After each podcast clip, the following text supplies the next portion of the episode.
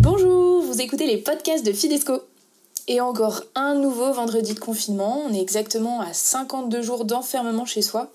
Alors, si ça change pas entre l'enregistrement du podcast et la date de sa diffusion, il s'agit du dernier vendredi confiné et on croise les doigts.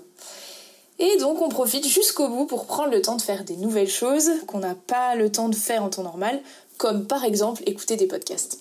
Allez, c'est parti, on part une nouvelle fois se confiner, une petite demi-heure à l'autre bout du monde, avec non pas deux cette fois, mais une volontaire en mission. Bienvenue dans cette quatrième interview confinée. Alors je me rappelle qu'à l'arrivée du Covid sur le territoire français, il y avait parfois certains comportements étranges.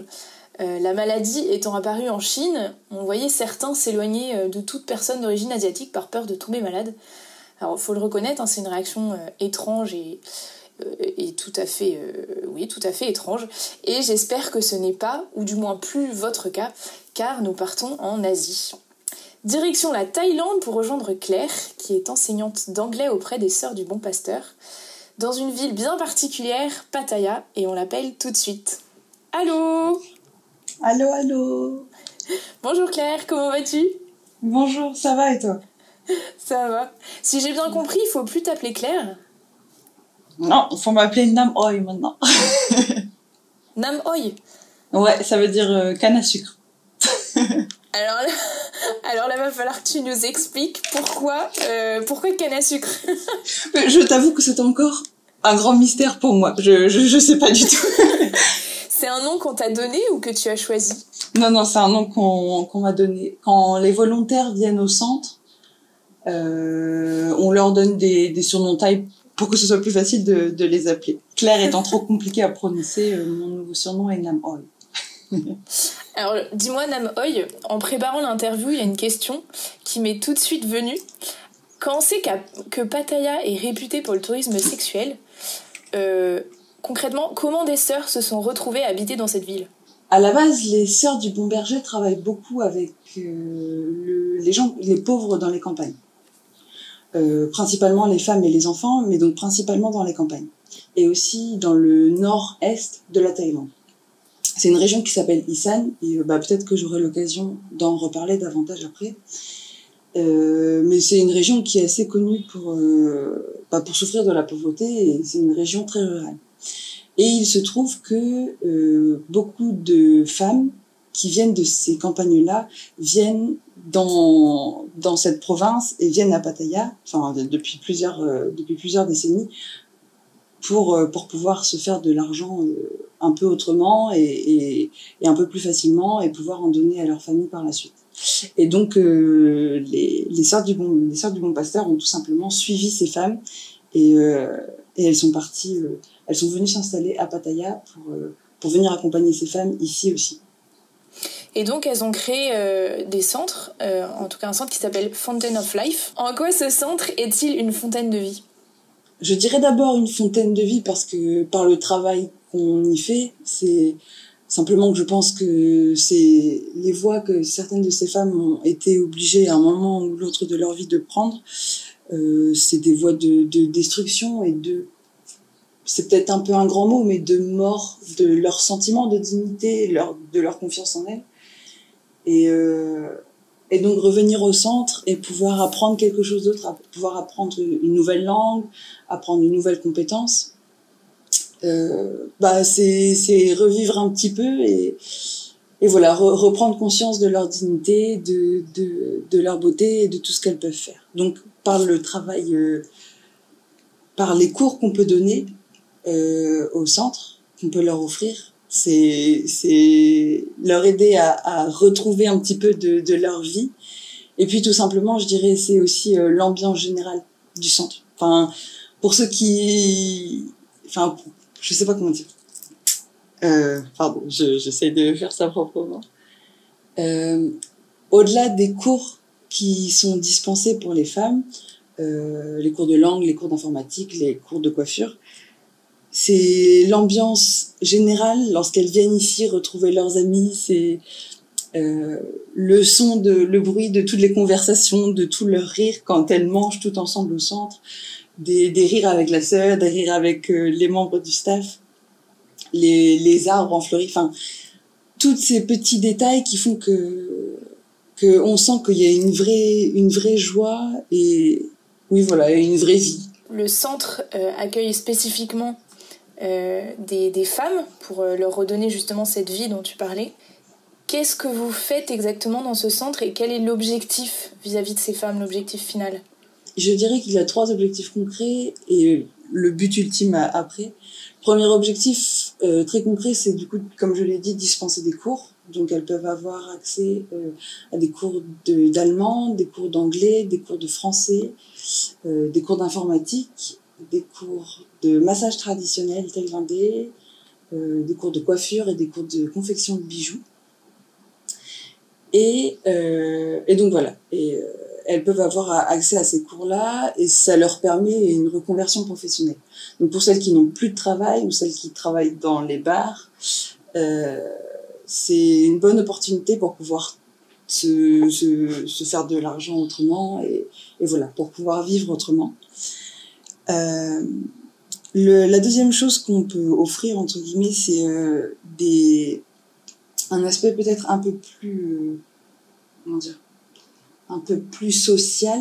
Alors ça, du coup, c'est pas tant la part des volontaires que surtout le travail de la sœur et des membres du staff ici. C'est-à-dire une sorte, euh, comment dire, mettre en place des entretiens psychologiques et des temps de partage, un réel accompagnement plus social, euh, voilà, avec les femmes.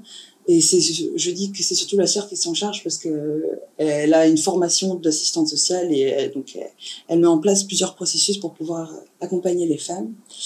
Et, euh, et la troisième chose, euh, troisième objectif du centre aussi, euh, c'est par des temps de réunion. Donc tous les mercredis, par exemple, on, réunit euh, toutes les femmes et, euh, donc de faire des ateliers de prévention, de, réduction des risques. Donc faire des petits séminaires ou des petites conférences euh, sur euh, euh, le trafic d'êtres humains, sur comment se protéger, sur les maladies sexuellement transmissibles, tout ça.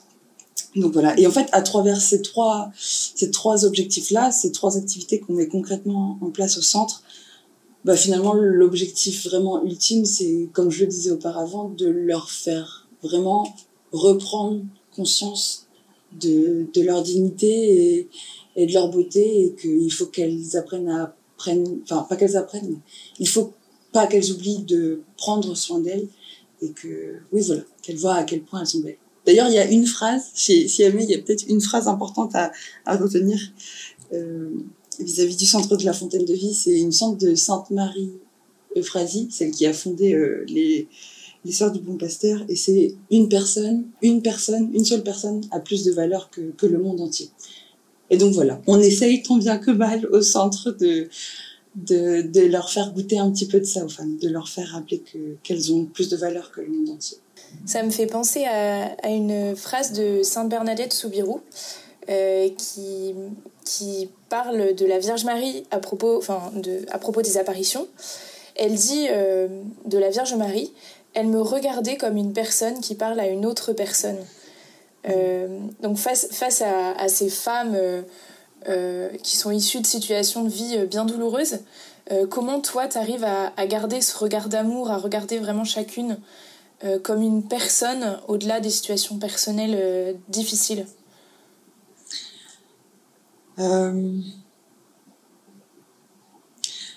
Je dois avouer que c'était une question que je me posais avant de partir et je pense que c'était un peu une de mes plus grandes pas une de mes plus grandes enfin c'était une question que je me posais avant de, partir pour la mission. Je me demandais dans quelle mesure j'allais j'allais réussir à avoir ce regard là et finalement euh, finalement ça s'est vraiment fait tout seul et ça n'a pas du tout été une difficulté elles sont tellement tellement joyeuses heureuses que euh, elles rigolent en permanence et, elles sont dans cette soif d'apprendre et de passer du temps ensemble. Alors, euh, alors venir au centre, c'est un moyen pour elles euh, de prendre plus confiance en elles et je pense que parfois d'oublier un petit peu ce qu'elles peuvent vivre au quotidien. Et donc, euh, et donc, à travers la joie qu'elles partagent, elles font, elles ramènent pas toujours ce, ce côté euh, lourd, parfois oui, parfois lourd et angoissant qu'elles peuvent, qu'elles peuvent vivre. Et donc, les regarder comme des personnes, c'est, c'est, c'est, c'est pas compliqué du tout. C'est pas compliqué du tout. Ce sont des personnes, quoi. Chouette. Là-bas, euh, j'ai cru comprendre, euh, dans, donc euh, au-delà de la prévention des enseignements, toi, tu t'inscris là-dedans en enseignant l'anglais, si j'ai bien compris. J'imagine que tu dois quand même parler taille pour te faire un peu comprendre parfois. combien, de combien de temps t'as mis pour comprendre et parler la langue? Alors je pense que même là, ça doit faire neuf mois que je suis ici. Je je je, je n'irai pas jusqu'à dire que je comprends le taille et que je parle le taille. et je pense que c'est beaucoup trop compliqué pour que pour que j'y arrive à un moment ou à un autre. Mais euh, voilà, on va dire petite petite anecdote. Euh, par exemple, il y a, enfin moi je trouve que c'est l'exemple le plus significatif. Kao, euh, selon l'intonation que tu y mets, peut vouloir dire il ou elle. Ça peut vouloir dire nouvelle, nouvelle à la télé. Ça peut vouloir dire blanc, la couleur, ou ça peut vouloir dire riz. Ah donc tu te doutes bien, que. donc là, euh, je, je, voilà, j'arrive pas jusqu'à dire que je comprends et que et que je parle, mais euh, euh, la sœur nous a donné euh, la chance euh, au tout début de de suivre des cours de taille, c'était deux heures par semaine. Et, euh, donc voilà, donc j'ai pu euh, essayer d'apprendre un petit peu comme ça. On a fait comme ça les premières semaines. Et, euh, après, il a fallu laisser plus de place à la mission. Et donc le temps passé au centre. Mais, mais ça s'apprend un peu sur le tas. Et puis c'est ça qui est joli aussi, c'est que c'est qu'au final, les meilleurs profs que j'ai, bah, c'est les femmes c'est les femmes quand elles sont au centre et que quand elles voient que j'ai vraiment vraiment du mal sur un mot ou que j'ai vraiment du mal à leur expliquer quelque chose, on se regarde, on rigole et puis chacun prend un dictionnaire et puis on essaye de se faire comprendre comme ça et, donc j'apprends les mots au fur et à mesure. Donc tes élèves deviennent euh, tes professeurs. exactement, exactement. Mais du coup ça a fait des choses un peu bizarres parce que maintenant euh, je pense qu'il y a certaines conversations de base en taille que je ne suis pas capable de faire, mais par contre euh, te faire une leçon en taille sur euh, les je sais pas sur les articles définis et indéfinis euh, ça je peux. Ah oui bon. Tu, tu enseignes l'anglais. Euh, par contre si j'ai bien compris euh, tu es confiné. De quelle manière tu poursuis ta mission? Ça a été un peu compliqué. Enfin ça m'a fait un peu peur de voir comment la mission pouvait se réadapter puisque le centre a fermé et finalement, en quelques jours, euh, ça s'est fait. Maintenant, je vis au centre euh, avec Pitim, qui est euh, c'est celle qui fait un petit peu tout au centre, dans le sens où c'est la cuisinière, c'est celle qui s'occupe du jardin, c'est celle qui voilà qui s'occupe de tout ce qui est plus technique au centre. Et donc voilà, tous les matins, il s'agit de, faire le ménage du centre et aussi bizarre que ça puisse paraître, bah, je j'en retire une vraie joie et euh, et pour moi ça ça reste quelque chose qui met du sens à ma mission parce que je le dirais pas assez de quand à quel point j'admire Pitim et euh, et c'est une vraie joie de de pouvoir bah, de pouvoir donner un coup de main à celle qui donne un coup de main à tout le monde au centre. En parlant de, de, volontaires, vous êtes en recherche. Euh, pour ceux qui nous écoutent, je rappelle que les candidatures pour Fidesco sont toujours ouvertes. Euh, après l'ouverture des frontières, il y aura toujours euh, des grands besoins. Donc euh, n'hésitez pas à envoyer un mail à contact.fidesco.fr. Voilà, petit aparté pub. oui, non mais venez, venez, nous avons besoin de vous. tu disais que le centre avait fermé. Que deviennent les femmes? Fort heureusement, une grande partie d'entre elles euh, a, pu rentrer euh, avant que, que, les déplacements soient un peu interdits, dans les campagnes du nord de la Thaïlande ou du nord-est de la Thaïlande. Il y en a qui se retrouvent un peu à la rue. En fait, au centre, il y en a quand même beaucoup, beaucoup de femmes qui sont je ne sais pas comment dire ça, euh, qui, sont avec ce qu'on appelle des farangs ici, c'est-à-dire c'est des hommes qui viennent d'Europe, principalement euh, des, Danois, des Allemands, euh, des Français et des Anglais. Et le problème, c'est que souvent elles vivent au crochet de ces hommes-là, qui parfois ne sont que de passage. Et c'est un peu aussi la mission qu'on a au centre, c'est en essayant de leur faire prendre confiance en elles, c'est de leur montrer que bah, que voilà qu'elles n'ont pas forcément besoin d'être avec un homme pour avoir de la valeur et que que ça peut être aussi des femmes indépendantes si si elles sont assez confiantes en, enfin si elles ont assez confiance en elles. Et, euh, donc voilà, le problème c'est que certaines d'entre elles vivent de manière, enfin vivent complètement dépendant, de manière complètement dépendante de ces hommes-là. Et donc, euh, bah avec la situation du Covid, beaucoup d'entre eux sont rentrés dans leur pays et sont partis de la Thaïlande. Et donc, euh, bah, certaines n'ont plus de logement et n'ont plus d'argent. Donc, sont obligées de, de, vivre dehors. Du coup, le tourisme sexuel qu'il y a d'habitude dans cette ville euh, a, a quasiment peut-être disparu avec la situation, en tout cas. Ça change quoi dans le, dans le paysage de Pattaya? Est-ce qu'il y aura des conséquences ensuite? Est-ce que, enfin, quel est ton avis là-dessus? Qu'est-ce que tu en penses? Au niveau du tourisme sexuel, les gros centres c'était Walking Street et euh, euh, la, je traduirais ça en français, ça fait des noms bizarres, mais la rue de la plage. Et, euh, c'est là où on voyait plusieurs femmes qui étaient qui travaillaient de manière indépendante entre guillemets. Et étant donné que maintenant avec le confinement l'accès aux plages est très très limité et très surveillé. Bien évidemment, on, bah, les, les femmes euh, ne, ne, viennent plus là pour y travailler.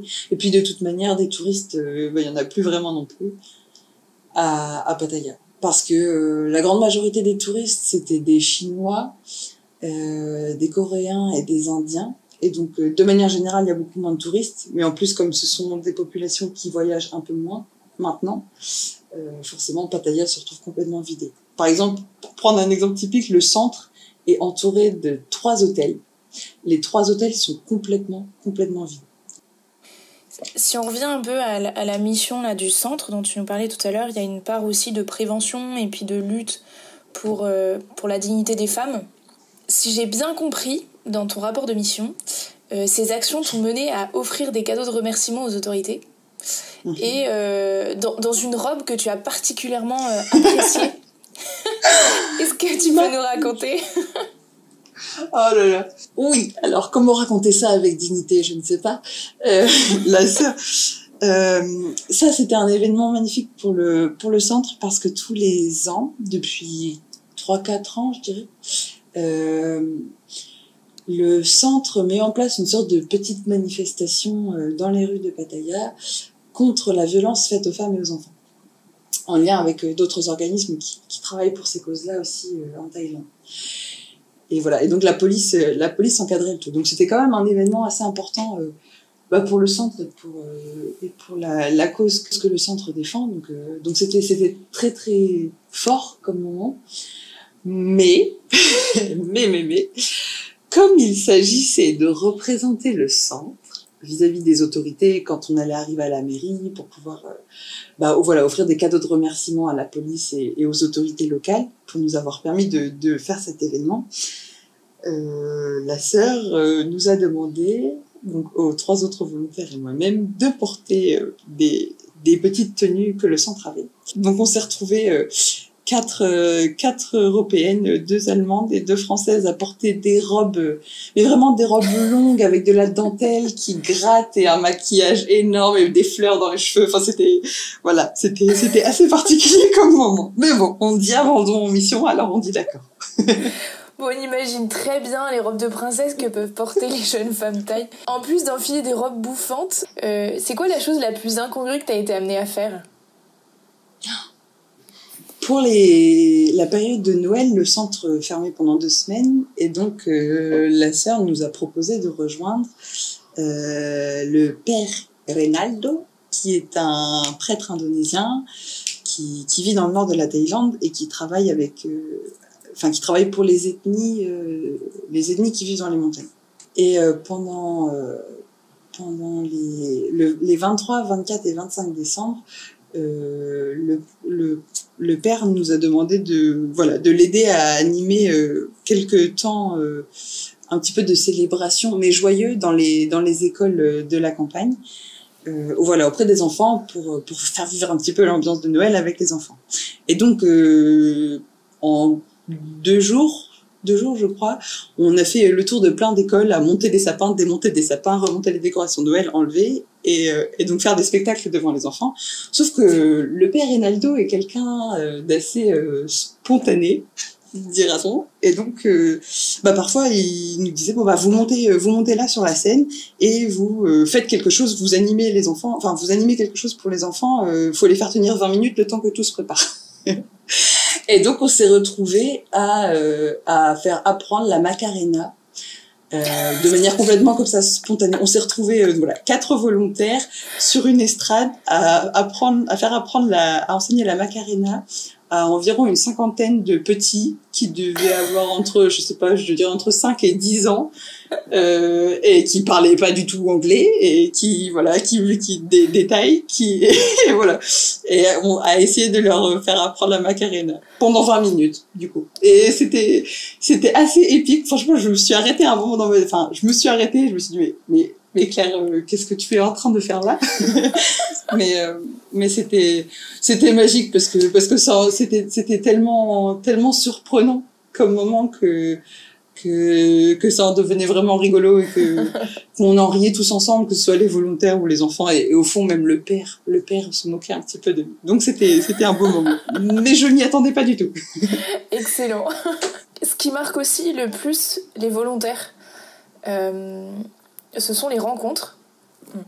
Est-ce que tu pourrais nous parler rapidement d'une rencontre qui t'a particulièrement marqué Je pense que la rencontre qui m'a le plus, qui était le plus inattendue pour moi et qui pourtant reste une des plus marquantes, c'est justement celle avec Pity. Parce que je, je m'attendais pas à avoir autant d'admiration pour, euh, pour les femmes qui travaillent au centre. À mes yeux, c'est vraiment des, des superwomen. Vraiment, c'est vraiment des superwomen. Et, et Pitim, Pitim, surtout, parce que, parce qu'elle fait partie de, de ces gens qui, qui travaillent tout en discrétion et qui pourtant sont complètement indispensables. Et, euh, et je sais pas, pour dessiner un peu le personnage, c'est, c'est, c'est quelqu'un qui travaille beaucoup, qui aime beaucoup travailler et qui aime le travail bien fait.